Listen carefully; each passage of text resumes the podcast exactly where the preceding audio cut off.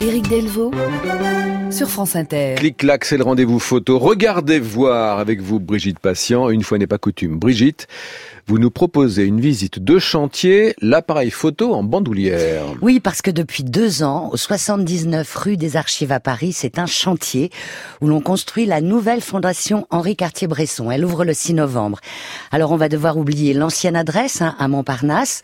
C'est la photographe Martine Franck qui a créé en 2003 la fondation Henri Cartier-Bresson avec Agnès Cyr afin de préserver et de garantir l'indépendance de ses œuvres et de celles d'Henri Cartier-Bresson, son époux. Quand je retrouve donc François Ebel, le directeur de la fondation au cœur du Marais, les travaux vont bon train. On se fait tout petit pour ne pas gêner les ouvriers.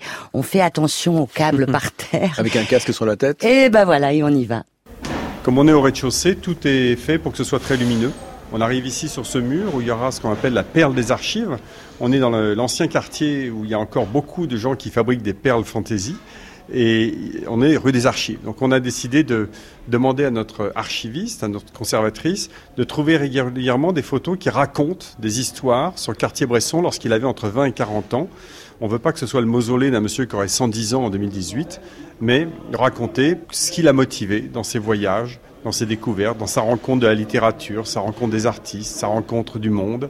Et donc ici, on aura des affiches qui auront des légendes plus grosses que les photos. On inverse un petit peu le processus habituel dans cette première euh, moment de contact avec l'œuvre du quartier Boisson dès l'entrée de la fondation et ça changera autant que les expositions qui seront dans les salles d'exposition principales. Et c'est Agnès Cyr, la directrice artistique de la Fondation, qui a conçu l'exposition inaugurale le 6 novembre, Martine Franck, qui nous a d'ailleurs quitté en 2012. C'est une lecture complète du travail de Martine Franck, une photographe engagée dont on ne connaît pas assez l'œuvre. En fait, cette nouvelle fondation aura plus d'espaces d'exposition, elle pourra accueillir tous les publics et rassemble les collections avec des conditions de conservation exceptionnel un exemple. Donc là, on arrive dans l'espace blindé. C'est clinique. Ah oui, effectivement, on a l'impression d'être dans une salle d'opération dans un hôpital. Oui, on sait maintenant que la photographie s'abîme, que la gélatine euh, vieillit mal, que les négatifs euh, sont fragiles.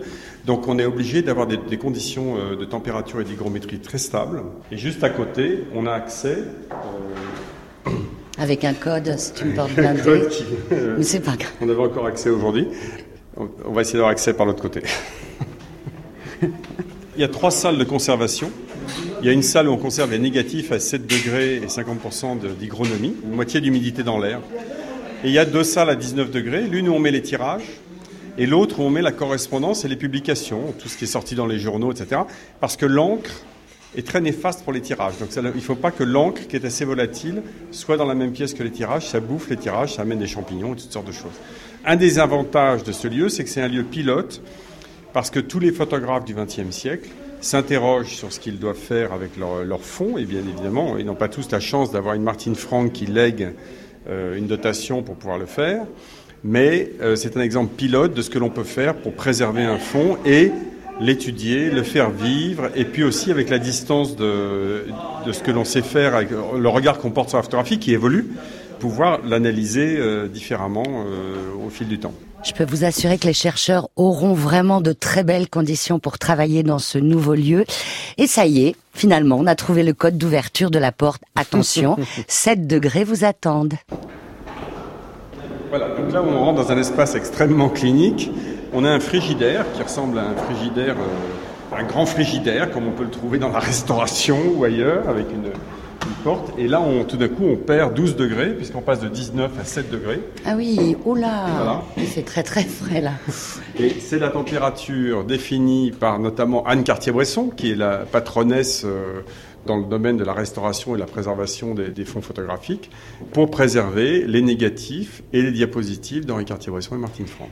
Ce lieu est passionnant. Vous allez pouvoir mm. suivre la visite complète du chantier avec François Ebel sur la page Regardez voir parce qu'elle, en fait, elle dure 16 minutes. C'est donc le bonus du jour. on, peut, on, peut, rester au chaud. Oui. on n'est pas obligé d'aller à 7 degrés. On évitera les 7 degrés. Rendez-vous donc le 6 novembre pour l'inauguration de la nouvelle fondation Henri Cartier-Bresson à Paris et puis l'exposition euh, Martine Franck. Toutes les infos sont sur la page Regardez voir franceinter.fr. Merci Brigitte.